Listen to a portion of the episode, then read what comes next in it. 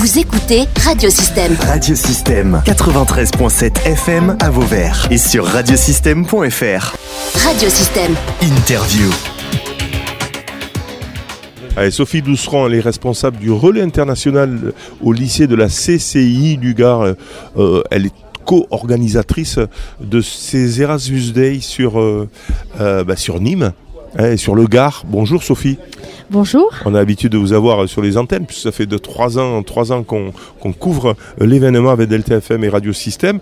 Euh, ben, rapidement, donc, quel est votre rôle et quel est d'abord la CCI du Gard, le lycée? Expliquez-nous un peu tout ça. Voilà. Alors, euh, donc, je suis responsable des relations internationales sur le campus CCI Gare.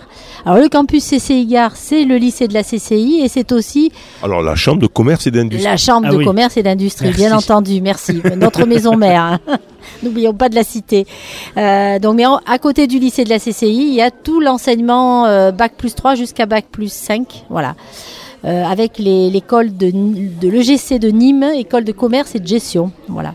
Et mon rôle, en tant que responsable des relations internationales, c'est de faire bouger les jeunes, justement.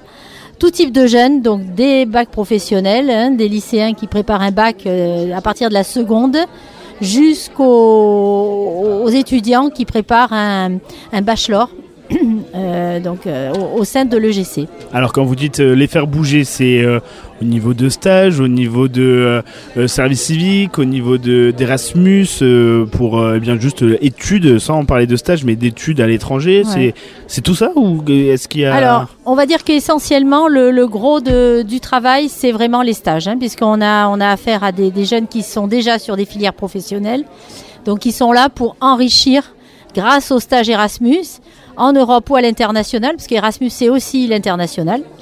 Euh, ils peuvent bénéficier d'une bourse euh, pour partir. Voilà, donc on a, euh, on a, on va dire, les labellisations nécessaires qu'il faut pour pouvoir envoyer nos jeunes, nos, nos enseignants également et nos personnels. donc avec le lycée CCI du Gard, euh, vous aidez les jeunes aussi donc euh, financièrement à, à pouvoir partir en plus de les, de les aider à trouver un, un stage à l'étranger. Tout à fait. Au niveau de nos lycéens, en fait, c'est un petit pack qu'on leur euh, propose. Mhm. Euh, on, leur, on, on voit quels sont les jeunes qui sont motivés. Alors, on a fléché certaines sections, comme les mentions accueil, qui sont euh, spécialisées dans tout ce qui est patrimoine, tourisme.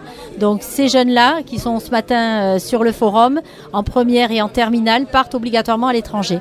Alors En stage, quatre semaines. Cette année, ça sera la Bulgarie et l'Espagne. D'accord. Alors c'est chaque, chaque année les destinations sont différentes? Sont différentes. D'accord. L'année dernière, c'était Madère hein, et la Belgique. Et l'année prochaine? Et l'année prochaine, à voir. Euh, on essaie toujours de se renouveler et voilà, de faire à ce que les jeunes y trouvent aussi euh, euh, un bon compromis budget, budget et, et langue, hein, puisque le très important de pouvoir améliorer son anglais et son espagnol. Alors c'était ma question, c'est toujours un peu ma question, c'est est-ce que tout le monde peut partir justement à l'étranger? Est-ce que euh, les budgets sont faits pour aussi des bourses euh, ou les boursiers même, hein, les personnes qui n'ont pas forcément le les moyens? peut- tout à fait. Tout le monde peut partir euh, à l'étranger avec ses bourses Erasmus.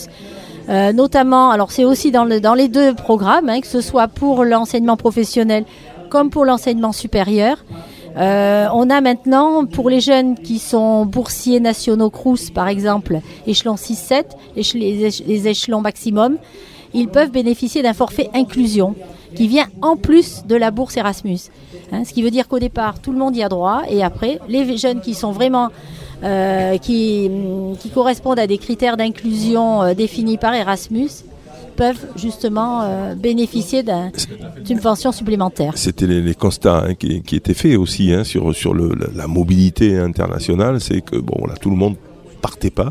Et quand même, il y a eu l'idée de dire bon, il faut que tout le monde parte, y compris Mm. les apprentis. Hein, ça, ça c'était important aussi. Des, des, des, des jeunes qui étaient parfois euh, au niveau scolaire euh, moins bons que les autres, etc. Donc c'était quand même réservé entre guillemets à une certaine élite. Et là, c'est vraiment parti hein, pour pour l'ensemble des. Alors de- là, de c'est parti les- pour tous les publics. Ouais, et ouais. cette année, d'ailleurs, nous allons expérimenter sur le GC.